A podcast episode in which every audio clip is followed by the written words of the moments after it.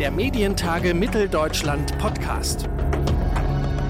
Der Medientage Mitteldeutschland Podcast ist hier. Mein Name ist Claudius Niesen und ich freue mich heute am Mikrofon begrüßen zu können Katharina Zetschke. Sie ist bei RMS als Business Development Managerin zuständig für den Bereich digitale Medien und wir wollen mit ihr heute darüber sprechen, wie das Potenzial von Audio-Marketing im Podcast-Bereich sich entwickelt hat, wie es heute aussieht, wie es darum steht und vielleicht auch, ähm, wie es sich sozusagen zu dem Gesamtfeld Audio oder Radio einordnen lässt. Und ich sage erstmal Hallo und herzlich willkommen, Katharina Zetschke. Hallo, hallo, freut mich sehr dabei zu sein heute.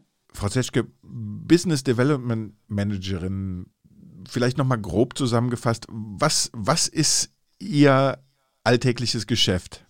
Also tatsächlich mein alltägliches Geschäft ist, ähm, mich mit Audio-Innovationsthemen zu beschäftigen und ähm, diese quasi vermarktbar zu machen. Das war in 2017 ähm, Podcast Advertising und da habe ich äh, bei RMS die Vermarktung aufgebaut und geschaut, ähm, welche Wege gibt es, Werbung in Podcasts zu integrieren. Und das ist aber nicht das Einzige, was ich tue. Ich kümmere mich um Voice-Advertising-Themen, also um alles, was gerade im Audio spannend und neu ist und noch keine ähm, reguläre Vermarktungswege erfahren hat. Jetzt ist es ja so, dass Podcasts auf der einen Seite immer noch ein Trendthema sind. Es gibt einen Hype und alle, die sich mit Podcasts beschäftigen oder das Thema schon etwas länger am Wickel haben, sagen auch, naja, es ist gar kein Hype mehr, es ist ein ganz klassischer, fast schon digitaler Ausspielweg geworden. Wo stehen wir aus Ihrer Sicht? in jedem Jahr ist es wieder ein neuer, ein neuer Hype gefühlt und es kommen wieder neue Themen dazu.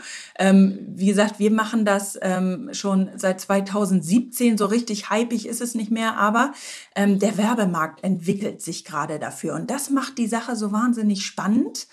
Ähm, ich glaube, so richtig Fahrt aufgenommen hat es ähm, im letzten Jahr, gerade in der Pandemiezeit. Ich glaube, ähm, jeder, äh, der Podcast konsumiert, hat von Christian Drosten und seinem Podcast ähm, das Corona-Update äh, schon mal gehört.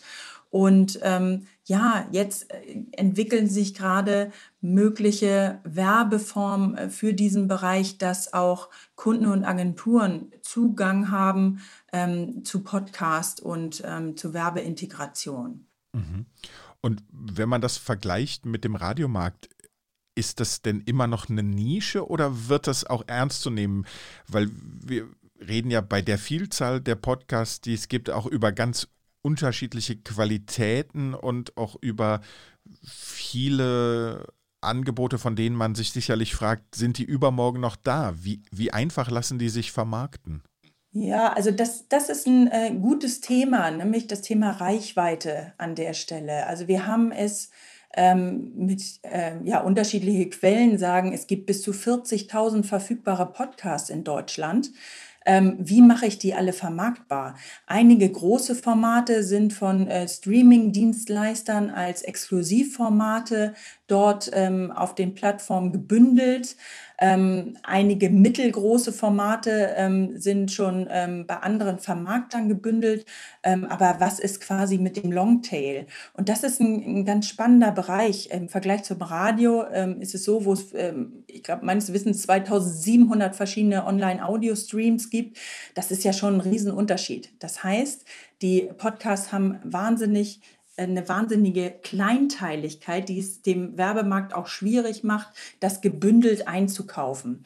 Und das ist die große Herausforderung, die wir auch als Vermarkter haben und sehen, ähm, da äh, mit verschiedenen Plattformen zu sprechen und diese Reichweiten eben zu bündeln. Das Thema ist sehr, sehr nischig, was das angeht, aber es bietet auch wahnsinniges Potenzial im Audiobereich, weil wir ich sag mal, bevor es äh, Podcast gab, und da, da reden wir vielleicht so über den Anfang der 2000er, weil da gab es ja schon mal eine Podcast-Welle in 2007, ähm, da hat Audio ähm, im Bereich Umfelder nicht so eine wahnsinnige Vielfalt bieten können wie jetzt mit Podcasts. Und das macht es so wahnsinnig spannend.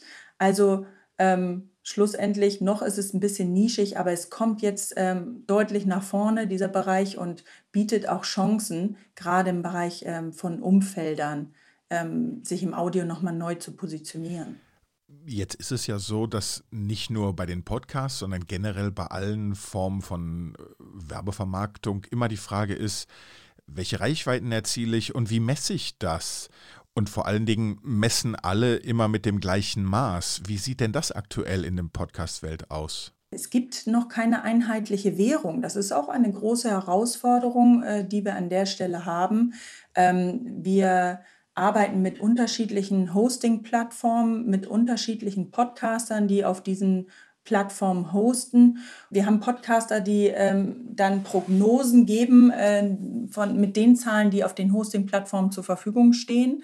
Und ähm, die sind manchmal deutlich höher, die Abrufzahlen, als das, was wir nachher im Ad-Server sehen. Und das liegt daran, ähm, dass nicht alle nach IAB-Standard äh, arbeiten und zum Teil Podcast-Sessions zählen ab Sekunde 1. Und ähm, das äh, ist nicht das, was wir nachher für die Vermarktung brauchen. Deswegen ähm, brauchen wir eine einheitliche Währung und ähm, das wird gerade entwickelt in verschiedenen Gremien, auch mit der ACMA. Und ich glaube, die sind da schon ähm, ganz gut weit in dieser Arbeitsgruppe, weil wir für eine Entwicklung des Werbemarktes, ähm, ja, weil es unabdingbar ist, dass wir alle mit dem gleichen Maß rechnen. Und das tun wir aktuell noch nicht. Sie haben es schon erwähnt, äh, IAB, IAB 2.0 ist, glaube ich, jetzt im Moment das Stichwort, was so durch, durch die Podcast-Welt geistert. Vielleicht können Sie das nochmal ausdröseln. Was, was meint das überhaupt? Ja, es ähm, geht einfach darum, ähm, wie werden äh, Podcast-Plays, äh, sag ich mal, äh, gezählt. Ähm, und ähm, ja, ab wann wird ein, ein Abspielvorgang gezählt? Ähm, ich weiß jetzt nicht genau, was in dieser 2.0-Version äh, drinsteht, ab wie viel Sekunden etwas gezählt wird. Aber es geht eben darum, dass alle mit gleichem Maß arbeiten und ähm, gegebenenfalls dann ab Sekunde 30 wird ein Hörvorgang gezählt und äh, eben nicht ab Sekunde 1, wo vielleicht noch Abbruchraten drin sind. Wenn wir jetzt darüber gesprochen haben, dass es einen Standard geben muss und dass dieser Markt gerade immer interessanter wird. Sie haben es eben schon mal angerissen. Welche Formen von Podcast-Werbung gibt es denn? Welche sollte es vielleicht geben? Und welche eignen sich am besten auch aus äh, Sicht der Vermarktung? Das sind äh, ganz unterschiedlich. Ich hatte es vorhin schon gesagt, ähm, das sogenannte Native Ad oder das Host Read Ad, wo der ähm, Host die Werbung selbst spricht. Das ist ein bekanntes Format im Podcast, was ähm, auch sehr, sehr gerne belegt wird, ist aber in der Abwicklung sehr, sehr aufwendig. Und ähm, bei uns äh, im Haus läuft das unter dem Thema Sonderwerbeform, weil äh, Sie müssen sich vorstellen, Sie müssen, wenn Sie ein Host-Read-Ad haben, quasi mit jedem Publisher sprechen und sagen, ich habe hier einen Kunden und der möchte gerne folgende Informationen äh, transportiert haben.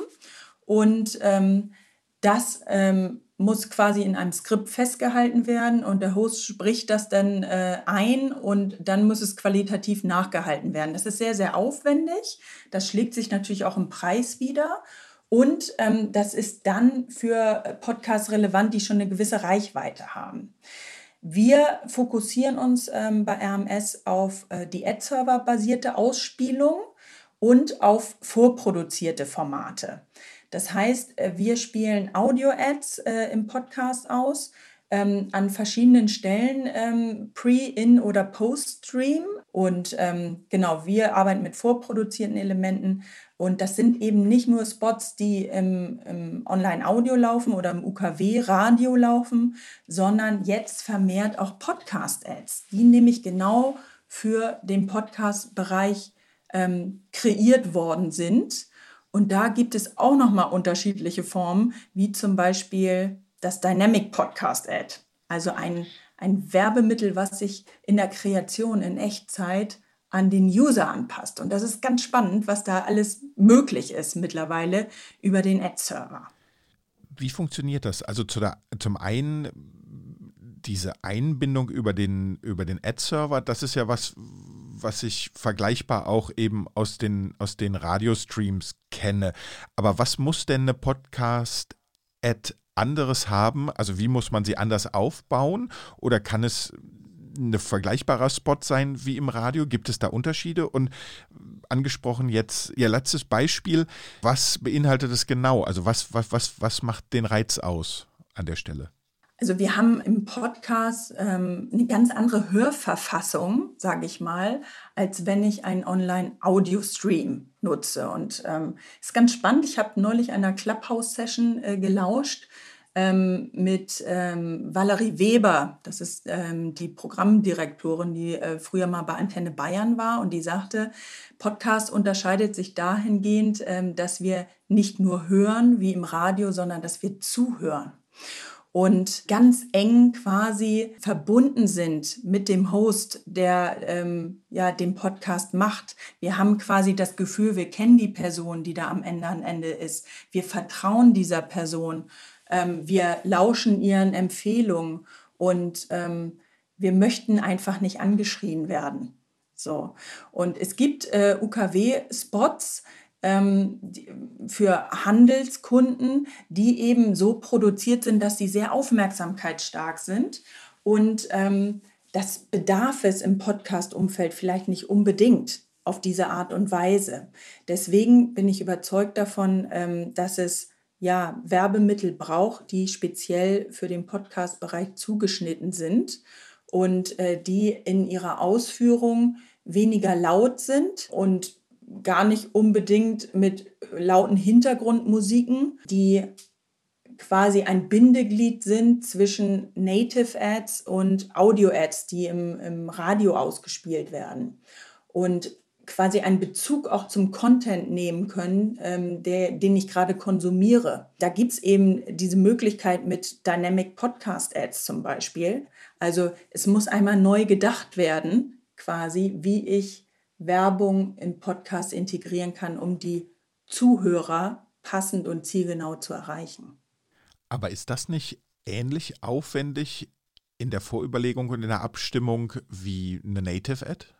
Überhaupt nicht, weil ich eben nicht mehr mit jedem einzelnen Publisher dazu sprechen muss, sondern ähm, es ist eine große Kreationsleistung, die ich im Vorwege treffen muss. Ich muss also unterschiedliche Audio-Snippets für mein Podcast-Ad produzieren. Und diese Audio-Snippets werden dann auf Basis von Informationen, die ich bekomme über die Listener-ID, darüber, dass ich weiß, welcher Podcast wird gerade hört, gehört, ähm, diese werden dann in Echtzeit zusammengefügt, diese Spots, und dann automatisiert ausgespielt. Und der Host muss es nicht mehr selber sprechen. Jetzt haben wir ja im Podcast-Bereich anders als im, im Radiobereich viel mehr Publisher, viel mehr, wir haben eben schon über diese Nischigkeit gesprochen. Wie binden Sie das denn technisch ein, beziehungsweise welche Publisher sind dazu überhaupt in der Lage oder sind auch aus Ihrer Sicht attraktiv? Also wir arbeiten ähm, ja zum einen mit Publishern und zum anderen mit unterschiedlichen Hosting-Plattformen zusammen, weil es eben wichtig ist, ähm, tatsächlich als Publisher die richtige Hosting-Plattform für sich gefunden zu haben, die eben auch in der Lage ist, sich an einen Ad-Server anzubinden.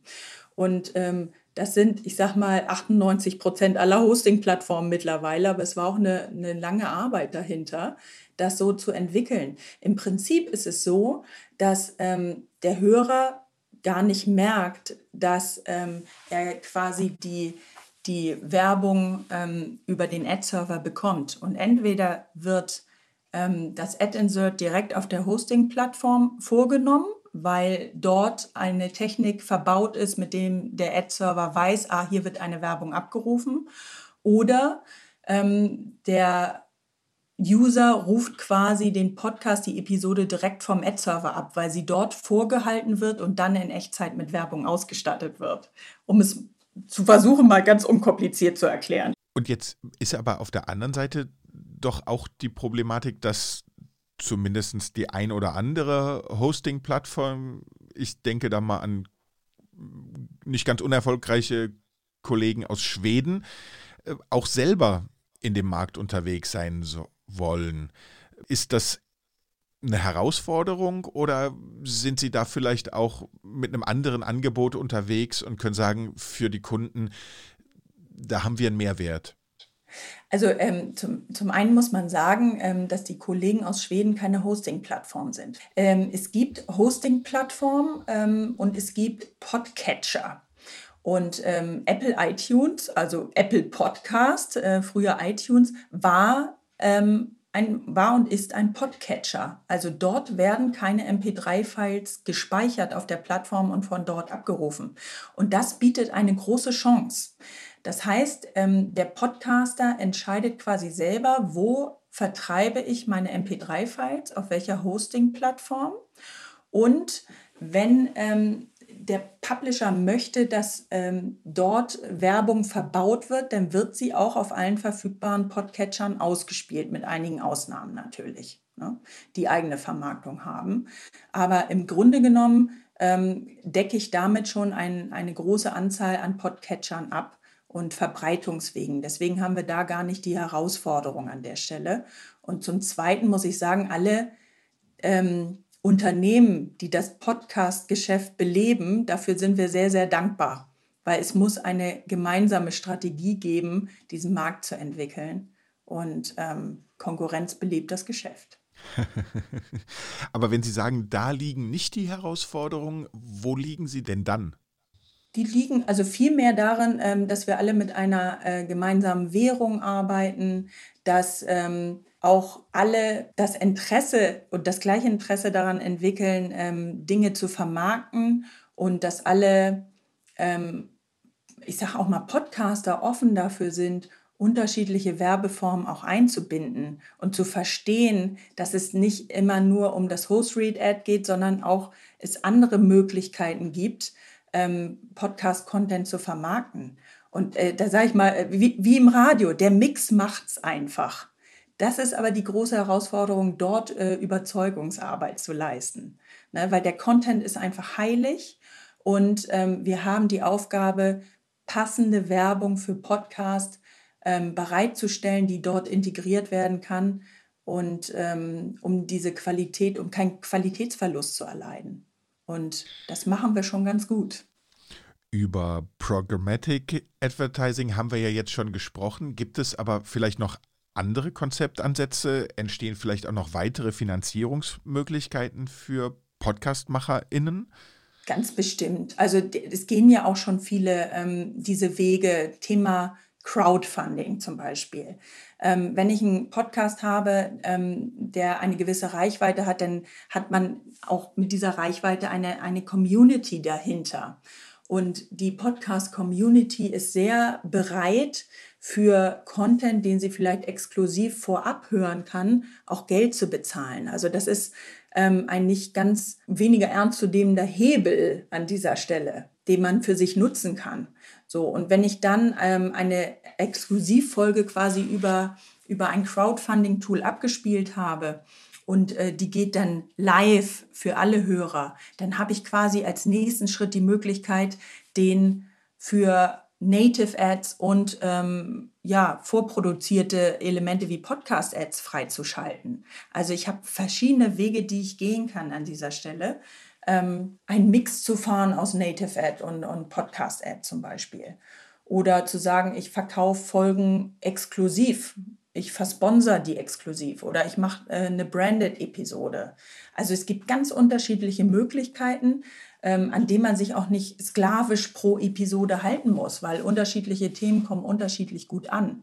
Aber mir wäre es ein wirklich großes Anliegen, ähm, dass der Podcast-Markt, damit meine ich die Podcaster, verstehen, dass sie auch unterschiedliche Dinge für sich nutzen sollten, um dies zu monetarisieren. Jetzt ist ja der US-Markt auch im Podcast-Bereich Vorreiter. Wenn Sie vergleichen mit dem deutschen Markt, was können wir in den nächsten Jahren erwarten? Welche Entwicklungen wird es noch weiterhin geben? Und lässt sich das vielleicht auch vergleichen? Ist, oder wo ist der deutsche Markt einfach auch anders oder spezieller und man kann vielleicht nicht die Vergleiche ziehen zum, zu der Entwicklung in den USA. Also ich glaube, die sind einfach noch mal so drei Jahre voraus. Ähm, da ist ähm, Podcast schon äh, deutlich äh, im Markt angekommen und hat diese Schwelle von 51 Prozent, von diese 50 Prozent Schwelle der Nutzung schon überschritten. Also ich glaube, in Deutschland ähm, wird es immer mehr Podcast-Nutzer geben. Ähm, so die letzte Studie äh, besagt, glaube ich, 17 Millionen Podcast-Nutzer in Deutschland oder die, es kennt schon eine breite Masse, aber das wird deutlich, deutlich zunehmen. Ich glaube, die Angebotsvielfalt wird auch noch mal deutlich zunehmen in diesem Jahr. Eine Konsolidierung wird, glaube ich, noch nicht so richtig stattfinden. Ähm, das ist eher in, in weiter Zukunft dann, dass die ähm, Formate, die vielleicht nicht ganz so erfolgreich sind, ähm, auch wieder verschwinden. Ähm, die Player dort im Markt werden wahrscheinlich wenige, weniger werden, weniger große. Ähm, und ganz wichtig, es wird eine Podcast-Währung geben, vielleicht schon bis zum Jahresende. Ich würde es mir wünschen. Und der Markt wird sich, was Werbeformen angeht, nochmal deutlich, deutlich entwickeln im Bereich der vorproduzierten Elemente, Podcast-Ad-Integration, technische Integration, grundsätzlich Ad-Server basiert.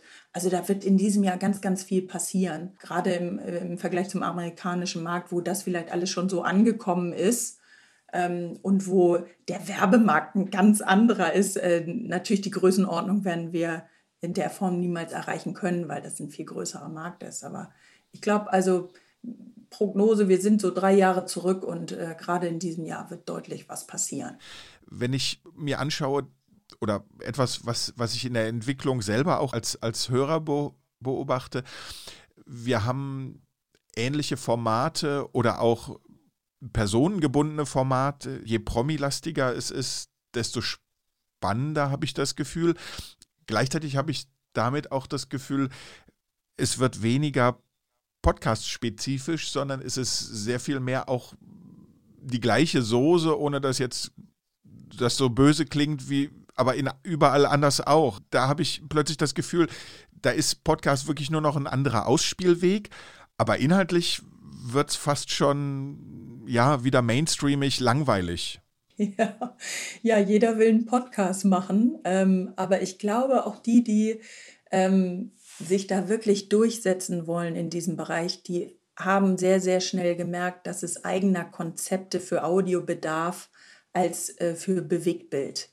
So, und ähm, ich glaube, also natürlich wird ähm, ein Markt mainstreamiger werden, weil immer mehr Nutzer dazukommen aus unterschiedlichen Zielgruppenclustern.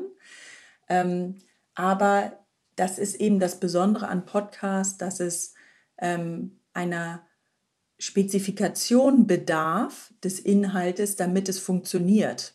Und ähm, es reicht nicht, wenn ich unvorbereitet einen Laber-Podcast rausgebe und denke, dass ich meine Zuschauer von YouTube einfach transformieren kann auf Hörer im Podcast. Das haben wir schon in ganz vielen Beispielen gesehen, dass es eben nicht so gut funktioniert. Also deswegen mache ich mir da nicht so richtig Sorgen. Es wird immer eine, eine schöne Vielfalt ähm, geben an Umfeldern, die von unterschiedlichen Zielgruppen genutzt werden. Und ähm, es wird natürlich mainstreamige Formate geben, die dann aber früher oder später auch auserzählt sind. Sagt Katharina Zeschke, die für die Radio Marketing Service GmbH, kurz RMS, die Zukunft und das Potenzial von Audiomarketing in Podcasts im Auge hat und das deutlich länger als erst seit gestern. Und ich sage vielen, vielen Dank für das Gespräch und äh, vielleicht hören wir uns mit etwas Abstand nochmal und gucken dann mal, äh, wo wir dann im deutschen Podcastmarkt stehen und welche Herausforderungen uns dann wiederum umtreiben. Sehr, sehr gerne. Vielen Dank für das Gespräch. Der Medientage Mitteldeutschland Podcast.